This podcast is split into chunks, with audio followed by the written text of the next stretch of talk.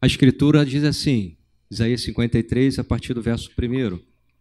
Quem creu em nossa pregação e a quem foi revelado o braço do Senhor, porque foi subindo como renovo perante ele como raiz de uma terra seca. Não tinha aparência nem formosura, e olhamos, né, mas nenhuma beleza havia que nos agradasse. Era desprezado e o mais rejeitado entre os homens, homem de dores, e que sabe o que é padecer, e como um de quem os homens escondem o um rosto.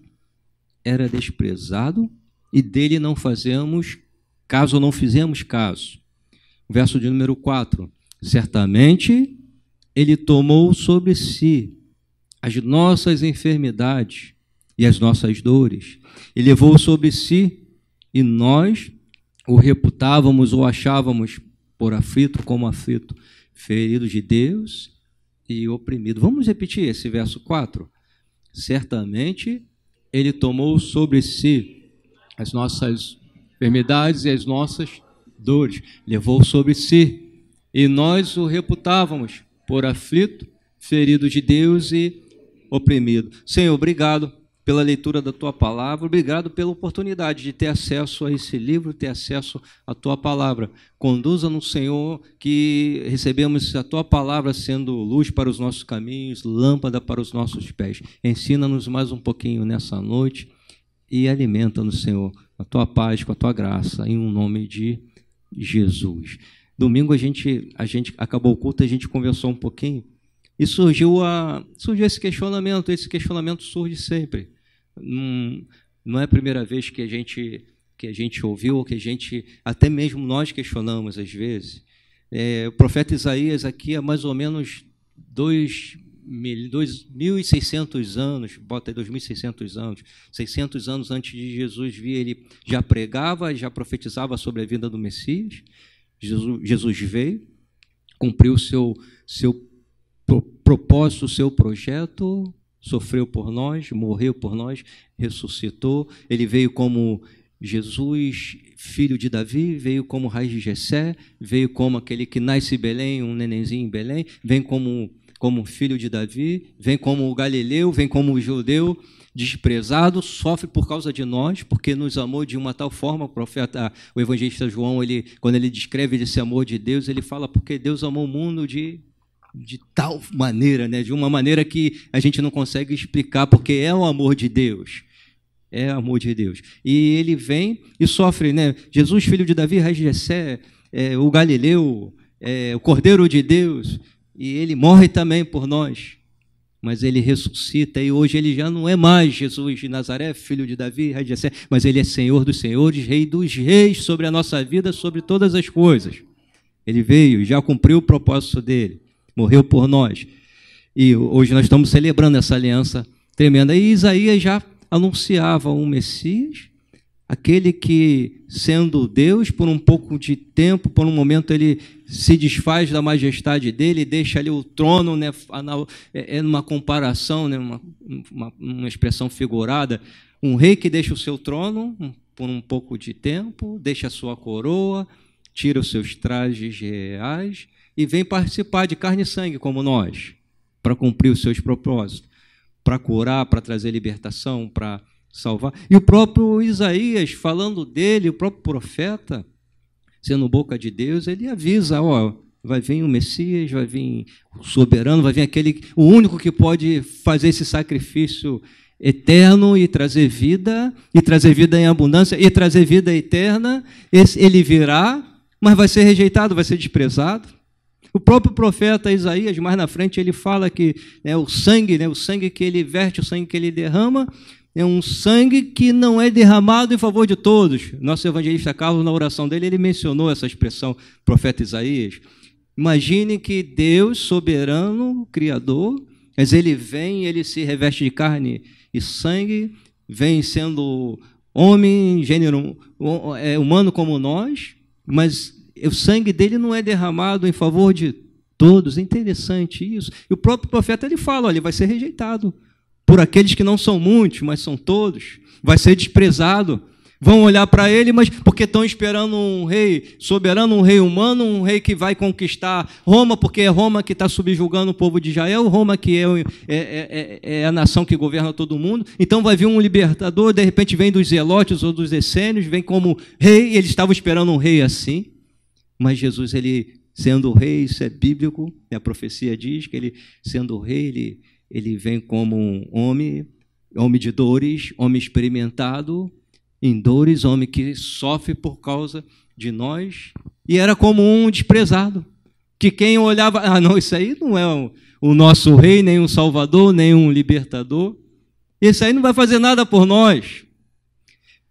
Interessante quando a gente para um pouquinho para pensar nesse texto, quem deu crédito, né? quem, quem ouviu, quem deu ouvido essa pregação que o apóstolo Paulo fala que é maluca? Não é isso? Não é, Júlio? Não é, Carlos? O apóstolo Paulo fala que essa pregação é louca. É louca porque os, os religiosos eles tinham como acesso a Deus ou como recurso de salvação toda uma liturgia, todo um cerimonial que eles tinham que ser diferente dos outros, diferente na postura, diferente nas roupagens, tinham que ter templos enormes, bonitos e grandes, cheios de objetos, e eles estavam aguardando a salvação e a redenção daquela forma, naqueles recursos, e vem alguém pregando, ensinando que, olha, a salvação não está no templo, a salvação não está no, no, no Talmud, a salvação não está na lei, mas eu sou o caminho, a verdade e a vida. Jesus, aquele desprezado, aquele feinho, vamos dizer assim, humanamente falando. Aí o apóstolo Paulo fala assim: a loucura da pregação. O profeta Isaías ele fala assim: quem é que deu crédito a essa pregação, essa mensagem. Estica a tua mão e fala assim: Eu, Jesus, eu dei crédito pela fé que ele colocou em nós, a fé dele próprio sobre nós. E diz o texto aqui que ele sofreu, e, e, diz aqui, ó, no 3, era desprezado, mas rejeitado entre os homens, homem de dores e que sabe o que é padecer, como um de quem os homens escondem o rosto, era desprezado, e dele não fizemos caso. Quarto, ele fala assim, ó, certamente ele tomou sobre si a minha, a tua dor. Certamente ele tomou sobre o seu corpo, aquele corpo humano, sobre aquele sacrifício, sobre aquela postura. Glórias a Deus, Vanessa. Deus abençoe. Sobre o, o que ele passou. Ele tomou as minhas aflições, as tuas aflições, as nossas dores e enfermidades. Quantos creem nisso? Aí eu vou fazer uma pergunta para a igreja. E por que às vezes, às vezes a gente sente dor ainda? Por que a gente sente dor de cabeça ainda? Por que tem filho de Deus que sente dor? Né, né, Brenda? É interessante isso. Eu aprendi, eu aprendi mais um pouco. Júlio, cadê o Júlio? Tá, tá escrito, tá ali, Daniel? Tá escrito, né, Carlos? Ele carrega as nossas dores, as nossas enfermidades, que não é, na verdade, não é nossa. Vem sobre nós, né? Dá um toquezinho quem está do teu lado aí, bate assim no ombro delicadamente, fala assim: Ei, abençoado, as dores ou as enfermidades que vêm sobre a tua vida não são sua, não. Elas passam sobre a tua vida. Né? O que está sobre a tua vida, o que é seu, é vida e vida é abundância. E vida é abundância é uma vida saudável também. Né? Às vezes a gente fala assim: a minha dor, meu bico de papagaio, eu não tenho nada, eu não comprei nada. Às vezes vem, às vezes vem, de vez em quando vem uma, uma enxaqueca que só Jesus na causa. Eu, eu, eu não sei, Brenda, de repente eu, eu não tive fé para. O Carlos falou que tem, né? Conheceu um camarada que ele não toma comprimido nenhum, né, Carlos? Nem para dor no pé, nem para dor de cabeça, tem. E, e, pela Bíblia eu creio, eu creio. Eu não sei, de repente a gente vai ser transformado antes, né? de repente vai acontecer a, por, a parousia, né? a segunda vinda de Cristo, a gente vai ser transformado, ele vem antes. Mas eu creio que um filho de Deus vai olhar para uma enfermidade, como o evangelista fala, vai botar a mão e falar assim: Eu estou curado, eu não recebo essa enfermidade, estou curado em nome de Jesus. Eu creio assim. Se Jesus nos transformar, primeiro, melhor ainda. Mas às vezes vem sobre a nossa vida dores Enfermidade, né, Júlia? A gente conversou isso domingo. Poxa, então essa palavra, isso aqui é um simbolismo. É uma é uma expressão figurada, né? Porque tem filhos de Deus que morrem com com enfermidades, enfermidades de, é, de difícil diagnóstico, né? enfermidade que o médico fala assim, ó, não tem jeito, né? Vai para casa, não tem filhos de Deus que vão embora assim? Tem, abençoados. E aí, como é que, Brena, como é que é isso? Se está escrito que ele carregou sobre si as nossas ou todas as nossas dores e as nossas enfermidades. Aí eu aprendi um pouquinho com o Júlio, com o Carlos, com a Brenda, aprendi um pouquinho com, com a Vanessa. Eu até trouxe uma, uma explicação, mas eu acho que não convenceu muito, não. Convenceu? convenceu, Carlos? A gente sabe que quando o profeta ele fala, o profeta Isaías ele fala de muitos, o sangue que será derramado em favor de muitos, ele fala de que muitos também não iriam crer, mas muitos iriam crer. E a gente percebe que quando Jesus ele vem do seu ministério humano terreno, ele cura a todos, não é isso? Em Israel, aonde ele passava, na Galiléia, ele cura a todos. Em Cafarnaum, hã? Aonde curou muitos. Ele curou muitos. E tantos outros cegos, e tantos outros leprosos, e tantos outros paralíticos que às vezes até pediram, clamaram, né? E, mas a gente vê que há uma diferença de alguém que está no meio da multidão e não conhece o camarada que está vindo lá, mas ele já ouviu falar que aquele é a resposta, é a solução.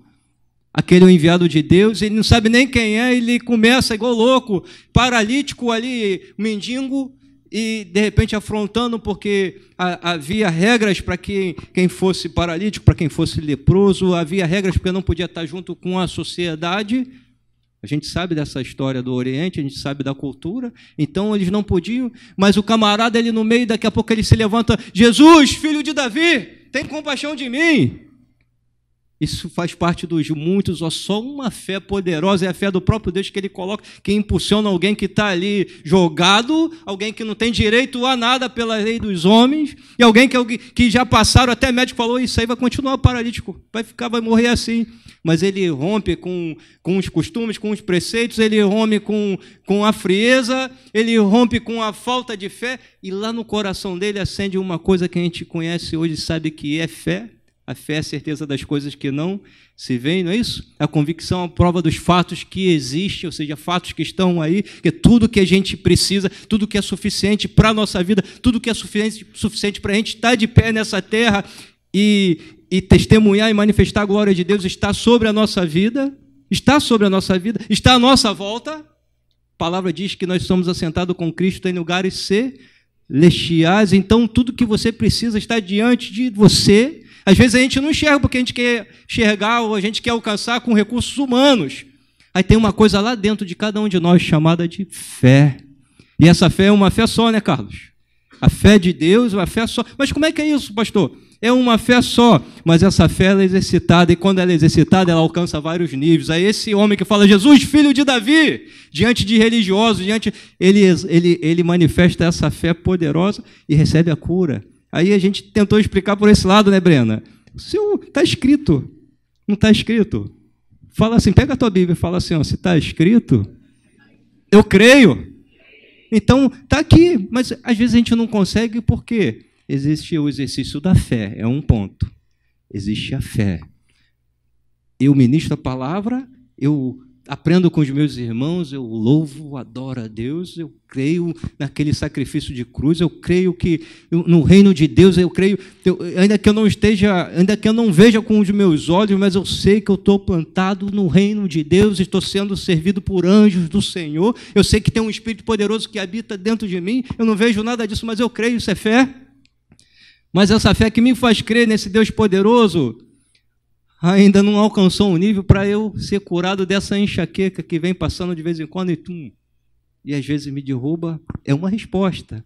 Há um nível de fé para cada uma, e eu acredito, a gente até usou uma, uma expressão, eu, eu usei um, um, um, exemplo, tem pessoas, tem pessoas que eles, eles recebem isso aqui para a vida deles de uma tal forma, às vezes nem congregam, mas eles recebem, eles tomam posse disso aqui de uma tal forma que eles são bem-sucedidos no trabalho, são bem-sucedidos na família, que ah, quando ele abre a boca, a gente conhece pessoas às vezes que nem congrega e fala assim, eu acredito, eu creio, vai acontecer. Isso é fé. E acontece. Existe nível. Mas existe um outro lado também que, que é inquestionável. Que é inquestionável. Jesus, diante de um, de um cego, chega um cego e apresenta aí, daqui a pouco é, começam a perguntar a Jesus quem pecou. Foi ele, foi seus pais, né? nem ele, nem seus pais pecou, mas essa enfermidade é para que a glória de Deus seja manifesta. Existe uma outra situação que é a soberania de Deus. E se Deus quiser que a gente vá com Vá viver aqui uma vida manifestando a glória e o poder de Deus, testemunhando, com uma dor no pé, uma dor na cabeça. A gente vai partir para o outro lado com essa dor no pé, essa dor na cabeça, sabendo que quando a gente for glorificado, transformado, isso vai ficar aí, a gente nunca mais vai sentir. Mas se for propósito dele, a gente vai glorificar o nome dele sentindo dor ou não sentindo dor. É a soberania de Deus. Mas aí tem um outro lado que a gente aprende, e eu entendo que é suficiente para nós. Né, foi falado isso também Está escrito, ele carregou as nossas dores, as nossas enfermidades.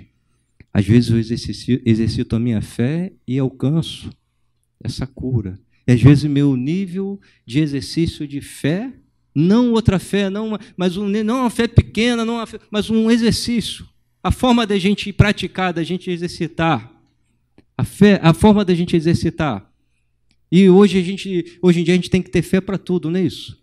A gente tem que ter fé até para sair de casa e voltar, a gente tem que ter fé para trabalhar. Não é assim? Tem que a gente vai exercitando a nossa fé e a gente crê. A gente tem fé, a gente está aqui. É, eu lembrei hoje, amanhã a gente tem um compromisso aqui, tem que pagar o aluguel disso aqui, mais algumas contas, e a gente não vê o recurso, mas a gente tem fé para isso. Mas eu não tenho fé para ser curado da dor de cabeça. Aí tem um, uma outra situação nessa palavra, que é verídica, não é, não está no sentido figurado, não é, um, não é simbólico. Essa que ah, ah, mas isso aí é simbólico, é autoajuda, é para a gente pensar. Não. Ele carregou realmente as nossas dores e enfermidades. E eu lembrei, Carlos, e lembrei de Maria Teresa, lembrei de outras pessoas que eu, a gente viu num leito de hospital com uma enfermidade de que o médico diagnosticou que era impossível para a medicina, chegou até a falar que só Deus, mas aquela pessoa ela passou pelaquela enfermidade sem murmurar, passou, definhou. A gente conhece também, né, Ivone? Definhou. Isso é, é uma coisa que foge ao nosso entendimento, uma coisa que foge à, à nossa compreensão, às nossas explicações. Eu lembrei de Elisângela também, Ivone pessoa cometida numa enfermidade, bênção no Senhor, vaso, instrumento do Senhor, como Maria Teresa, e outros que a gente presenciou e partiram, foram para a glória. Mas essas pessoas, mesmo no momento daquela enfermidade carnal, uma enfermidade que de repente eu não sei é, quantos poderiam suportar aquilo que elas suportaram, a condição que elas suportaram, e falando que Jesus era o dono da vida dela, dele, no momento de dificuldade, de dor, sentindo dor, dentro do hospital e querendo evangelizar para quem estava numa enfermaria do lado ou numa cama de enfermaria, a gente viu isso. E aquela pessoa que estava do lado não estava sentindo tanta dor como essa estava sentindo. Eu estou sentindo dor, mas eu tenho que falar de Jesus para aquela pessoa. E em momento nenhum essa, essas pessoas murmuraram e falaram assim: Eu não creio mais em Deus, eu não creio, eu não creio nessa palavra. Ele carregou sobre si as nossas dores e enfermidades e eu estou enferma. Mas o Senhor Jesus, ele deu uma paz tão grande, eu aprendi com vocês. Deu uma paz de espírito tão grande, deu uma capacidade para administrar um sofrimento carnal, aquilo que estava ali dentro, o espírito, aquilo que é essência espiritual, aquilo que ninguém arranca, aquilo que nenhum homem pode mexer e colocar dúvida, que vem do próprio Deus, vem do próprio Senhor, isso é fé. Isso é fé. Isso é poderoso para deixar a gente tranquilo. Espera aí, pastor, mas como é que pode? Ah, a gente vê na Bíblia uma mulher, né, Carlos também citou isso, uma mulher que não tinha pedido filho, era estéreo, daqui a pouco vem um profeta e, e oh, daqui um ano você vai ter um filho, mas o filho dela morre. E quando ela vai passar e vai ter com um profeta, e o profeta, e a mulher, como é que está? E o filho dela tinha morrido, o único filho. E o filho da promessa. E aí, mulher, como é que está? Vai tudo bem. Olha para quem está do teu lado e fala assim: não importa o que você venha passar, Não importa as circunstâncias ou as adversidades que você venha passar, a tua vida vai tudo bem, porque o Senhor, Deus soberano, o único Deus, aquele que carregou as nossas dores e enfermidade, Ele cuida de nós. Ele cuida de nós. Eu vi nessas pessoas que partiram para a glória uma paz tão grande, Vanessa. Eu citei aqui Elisângela, Maria Tereza, minha tia, Júlia, minha tia, tia Zilda, Câncer também, né? Obreira da igreja, obreira da igreja. Tu foi na última visita, não sei, e ela na última visita, ela já a, a, visita, a última visita que nós fomos lá em Tomás Coelho, e ela já não tinha mais um seio, né? Já estava com o negócio já estava aflorado. E ela foi ali, não quero tomar café com vocês, sentou, conversou e Jorge, ora, vamos orar aqui. Aí o Betinho cantou um louvor, Betinho, ela, Betinho canta aquele louvor e tudo. E ela sentindo uma dor tremenda. O Paulo Sérgio estava lá, o Paulo Sérgio chegou para mim e falou assim: Jorge, ela está sentindo muita dor, mas essa mulher é muito forte, eu não sei de onde vem isso. Eu falei: vem de Jesus, vem de Deus, vem da palavra. E uma semana, acho que uma semana depois ela foi embora, não é isso? Mas partiu com uma paz tão grande, tão poderosa, partiu com uma capacidade que eu fico pensando assim, Senhor, isso só pode vir do Senhor, porque nenhuma palavra de médico, de psicólogo pode cuidar, pode, pode garantir, trazer essa certeza de tranquilidade. Ela partiu, ela foi embora, fazendo assim para a gente, que a gente foi lá no hospital. Eu, foi eu, minha mãe, a gente foi visitar lá no hospital e ela já não falava mais, e ela fez assim, ó Fiquem com Deus, porque eu vou com Deus. Eu falei, Jesus. Aí a gente entende essa palavra profeta Isaías, certamente através daquele sacrifício, certamente através daquela cruz, certamente através daquelas chibatadas, daquelas chicotadas que não eram só um cabo de couro, mas eram lâminas, peças de metais que estavam naquele chicote, que cada chicotada que o nosso Senhor Jesus tomava naquele corpo físico arrancava um pedaço da carne, do músculo, por causa de mim, por causa de você, e isso traz certeza tão grande para nós, porque ele fala assim, ó, através das suas pisaduras, através das suas feridas, através da sua angústia, da sua depressão. Jesus teve, teve isso tudo. Ele carregou tudo isso. Tanto é que quando ele está no Getsemane orando lá no jardim, e ele se aparta um pouquinho dos apóstolos, eu vou por ali, não, vocês não podem, aonde eu vou, vocês não podem ir. E ele começa a orar, e diz um escritor que enquanto ele estava orando, porque ele sabia do sofrimento e da dor que estava esperando ele, porque enquanto Isaías pregava e profetizava essa palavra que ele carregou sobre si as nossas dores e enfermidades, enquanto Isaías pregava e anunciava através da inspiração, porque Isaías não tinha clareza do que ele estava falando. De repente ele tinha um vago entendimento de que viria um Messias, alguém poderoso, alguém da parte de Deus, que ia carregar as dores as dores e as enfermidades de muitos do povo de Deus. Mas o profeta Isaías não via isso na sua clareza e ele, quem será que vai aparecer? Mas o Senhor Jesus, ele sabia, porque tudo estava sobre aquele corpo físico dele. E quando ele começa a orar, quando ele começa a interceder por aquilo que ele ia passar e por aquilo que ia ser alcançado, eu e você, pelas misericórdias dele, diz a palavra que ele começa a suar e suar de uma intensidade tão grande, tão forte, numa angústia tão grande, numa depressão, num, num desespero interno, mas ele um desespero interno tão grande, mas controlado pela paz que vinha dele própria, a paz que excede todo entendimento. A palavra de Deus diz que ele começa a suar gotas de sangue e foi por mim, foi por você. E essas gotas de sangue que ele suou, aquele sofrimento que ele padeceu, as chibatadas que foram lançadas sobre, sobre ele, aquela coroa de espinho que não foi colocada, mas foi enfiada na cabeça dele, foi por mim, por você, para que hoje, através daquele sacrifício, e quando ele abre os braços, olha, está consumado, tudo está feito, tudo está feito para a vida dos meus filhos e minhas filhas. Eu não estou fazendo 50%, não. Olha para quem está do teu lado e fala assim, ó pega aí tranquilinho e fala assim: ó, Jesus não fez 50%, nem 70%, nem 80%, Fala assim agora, olha, olha assim nos olhos e fala assim: ó, Jesus não depende do teu jejum para completar o sacrifício dele. Jesus não depende da tua oração eloquente para completar o sacrifício dele. Jesus não depende dos teus joelhos para completar o sacrifício dele. Porque quando a gente faz alguma coisa, seja de sacrifício, se é com coração, a gente faz para adorar, mas não para completar, porque ele fez 100% naquela cruz. Tudo ele fez por nós por mim, por você, pela tua família, os muitos. E quando a gente olha para essa palavra, aí a gente aprendendo com os nossos irmãos, e, e quando às vezes vem aquela dor, aquela dificuldade, ou até escassez, aí olha, hoje eu não tenho, mas a palavra garante que eu sou rico. Hoje eu estou sentindo dor aqui, mas a palavra me garante que Ele carregou as minhas dores e enfermidades.